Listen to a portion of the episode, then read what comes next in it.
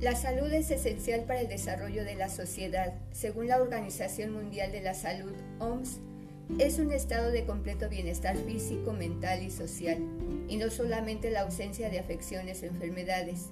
La salud es un derecho fundamental que se encuentra reconocido en nuestra Constitución política y reglamentada por la Ley General de Salud.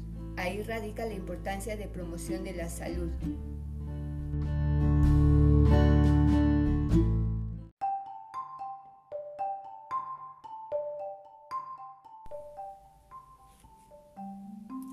Problemas que se han presentado en las comunidades indígenas en esta pandemia por COVID-19. El COVID-19 significa coronavirus 2019. Este virus ha causado una pandemia a nivel mundial. Se dice que este virus nació en China, en una comunidad llamada Wuhan, considerado el primer epicentro de la epidemia. En diciembre del 2019, las autoridades de Wuhan detectaron una serie de casos de neumonía por una causa desconocida. Después de la aparición del coronavirus, se realizó una primera investigación sobre el origen de este virus, que fue publicada en la revista The Lancet. Se comentó que el virus era de la familia Coronavidae y con el síndrome respiratorio de Oriente Medio, MERS, pero que no es igual a ninguno de ellos. La salud es esencial para el desarrollo de la sociedad. Según la Organización Mundial de la Salud, es un estado de completo bienestar físico, mental y social, y no solamente la ausencia de afecciones o enfermedades. La salud es un derecho fundamental que se encuentra reconocido en nuestra Constitución política y reglamentada por la Ley General de Salud. Ahí radica la importancia de la promoción de la salud, donde las diversas autoridades en conjunto con la población deben de asumir actitudes solidarias y responsables respecto a la conservación, prevención, mejoramiento y restauración de la salud para, que todos los para todos los habitantes de México. Pero esta promoción muchas veces no llega a todas las comunidades, especialmente de las comunidades indígenas. Actualmente por la pandemia a, a causa del COVID-19 se agrava la situación ya que muchas veces los determinantes del contexto provocan no seguir las diversas medidas preventivas de higiene, como es el constante lavado de manos, usar cubrebocas, utilizar gel antibacterial, entre otras. Para prevenir la enfermedad se cree que todos contamos con servicios básicos, pero muchas comunidades indígenas carecen de este tipo de vital líquido.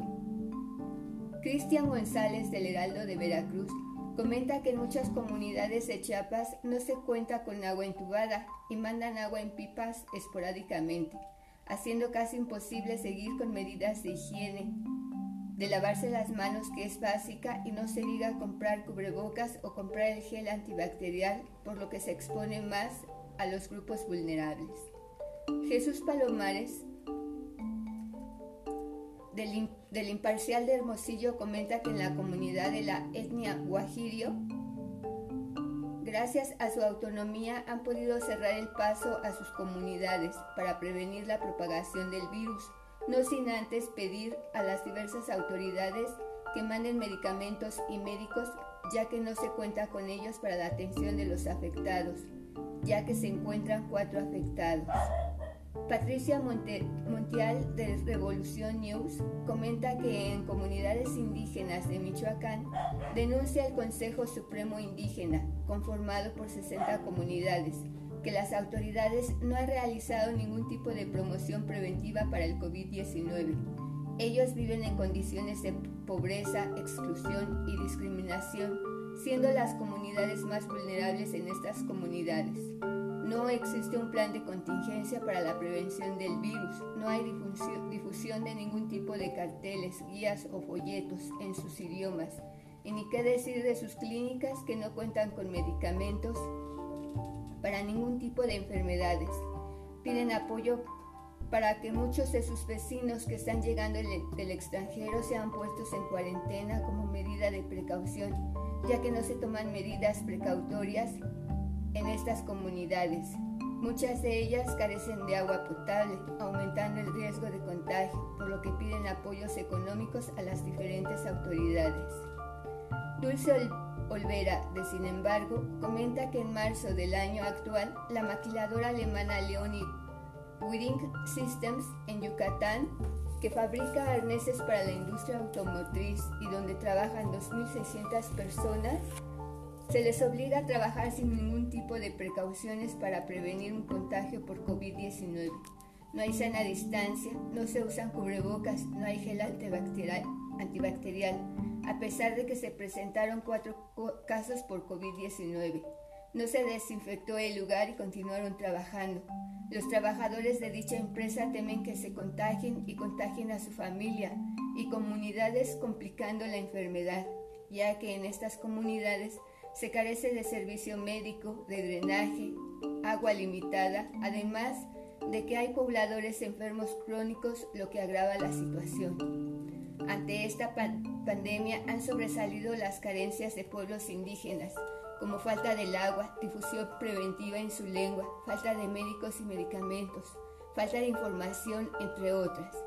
Es por ello que se tiene que trabajar para que todos vivamos de un modo digno, que sea inclusivo y equitativo, para que este tipo de problemas se solucionen. No es posible que haya tanta inequidad y que pensemos que todos gozamos de los servicios básicos, como es el agua potable, cocinar con gas, tener lo indispensable para vivir. Se deben de realizar políticas para que todos podamos gozar de un servicio médico, de medicamentos, de servicios básicos, una adecuada promoción de salud y que sea atendida en su lengua, que todos somos mexicanos y todos tenemos derechos. La UNAM nos dice, la UNAM nos dice que la salud social estará garantizada en la medida en que exista plena conciencia de que para vivir mejor hay que prepararse y, educar, y educarse en el tema. Promover y educar en la salud nos corresponde a todos. La OMS nos dice que los determinantes sociales de la salud son circunstancias en que las personas se desarrollan y que tales circunstancias son el resultado de la distribución del dinero, del poder y de los recursos a nivel mundial, nacional y local, que depende de las políticas adoptadas en cada país, en cada región, por lo que es necesario que se trabaje para que esta desigualdad no exista y todos podamos tener una mejor calidad de vida, ya que todos somos mexicanos y es un derecho fundamental.